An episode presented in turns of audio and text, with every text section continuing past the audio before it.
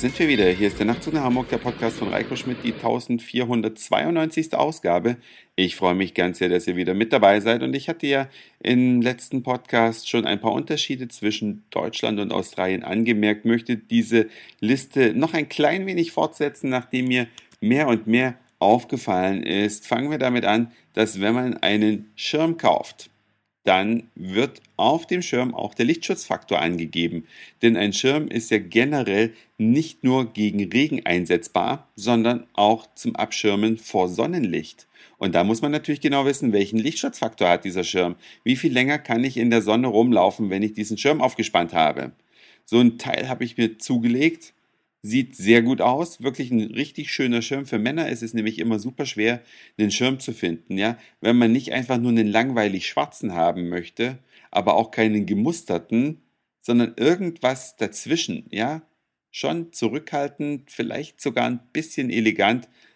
Da ist man schnell aufgeschmissen und so ein Ding ist mir hier aber über den Weg gelaufen und da habe ich gleich zugegriffen und habe mich dann gefreut. Er ist sogar aus australischer Produktion.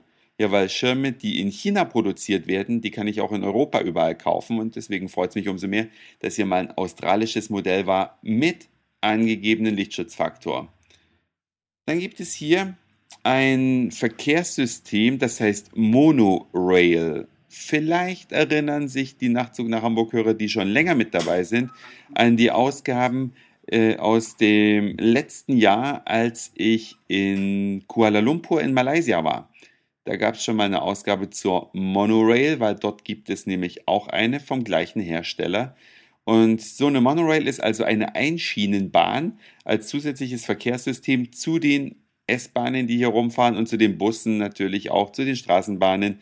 Also ein Einschienensystem, welches über den Straßen fährt. Also auf Ständern ist eine einzelne Fahrschiene aufgehängt und darauf fährt dann dieser Zug. Ist ein ganz witziger Anblick, sieht gut aus. Manche kennen das aus verschiedenen ähm, Vergnügungsparks in Deutschland. Ja, da habe ich sowas auch schon gesehen, da allerdings eine Nummer kleiner. Und diese Systeme sind zwar witzig, aber fahren relativ langsam und transportieren auch nicht so viele Leute. Deswegen hat sich die Monorail vielleicht nicht durchgesetzt. Das ist jetzt meine persönlich dritte Monorail, die ich gefahren bin. Das erste Mal in Seattle, das zweite Mal in, äh, ich habe es gerade schon gesagt, in Kuala Lumpur und jetzt hier auch in Sydney. Ist witzig damit zu fahren, aber mehr auch nicht. Was gibt es noch für Unterschiede? Wir alle haben vielleicht noch Heidi im Kopf, ja, das schielende Opossum aus dem Leipziger Zoo, welches dem Leipziger Zoo einen Besucheransturm ja beschert hat.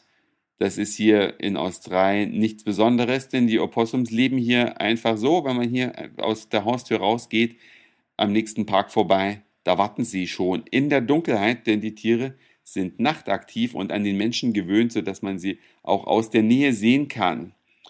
Was man bei schlechtem Wetter machen kann, was macht man da in Deutschland? Vielleicht auch mal Fernsehen gucken. Haben wir heute auch nur mal kurz gemacht, um mal zu gucken, wie hier das äh, Fernsehprogramm, das australische aussieht. Und ich kann euch sagen, wer in Deutschland stöhnt über die viele Werbung im Privatfernsehen, der sollte mal nach Australien gehen.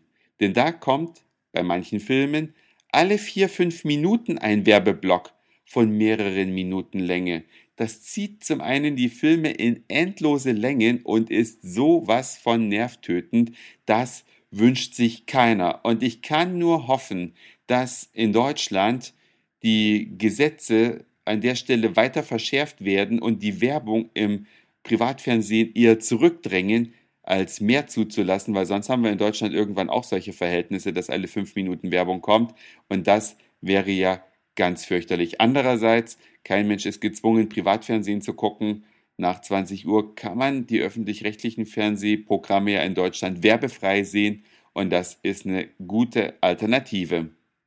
Und weil es mit Werbung noch nicht genug ist, kennt ihr AFL, die australische Fußballliga, die diese Mischung aus Fußball und Handball und Rugby spielen ist ein sehr interessantes Spiel. Wenn man da mal eine Weile zuguckt, kann man da Gefallen dran finden, weil in Deutschland gibt es ja mehr oder weniger nur Fußball. Zumindest ist das mit Abstand am populärsten. Hier ist es AFL in einigen Landesteilen, in den anderen ist es Rugby. Das ist aber nur Geketsche, Gekämpfe und Gerempel. Also EFL vereint so ein bisschen das Beste aus beiden Welten, macht also Spaß zuzuschauen. Was allerdings nicht mehr ganz so witzig ist, der Rasen im Stadion. Während in Deutschland ja der Rasen grün ist, auf dem Fußball gespielt wird, ist er hier das zwar auch, aber nur teilweise, denn dazwischen ist Werbung auf den Rasen gedruckt.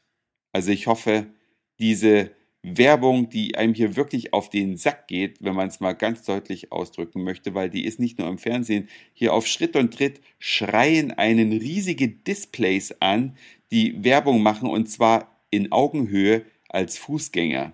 Also man wird hier mit Werbung zugeschmissen und ich kann nur hoffen, dass diese Form von Kapitalismus noch lange, lange in Deutschland, Schrägstrich Europa, zurückgedrängt werden kann, weil möglicherweise kommt es irgendwann, aber Gott bewahre uns davor. Das war's für heute. Dankeschön fürs Zuhören, für den Speicherplatz auf euren Geräten. Ich sag Moin, Mahlzeit oder guten Abend, je nachdem, wann ihr mich hier gerade gehört habt. Und vielleicht hören wir uns schon morgen wieder. Euer Reiko.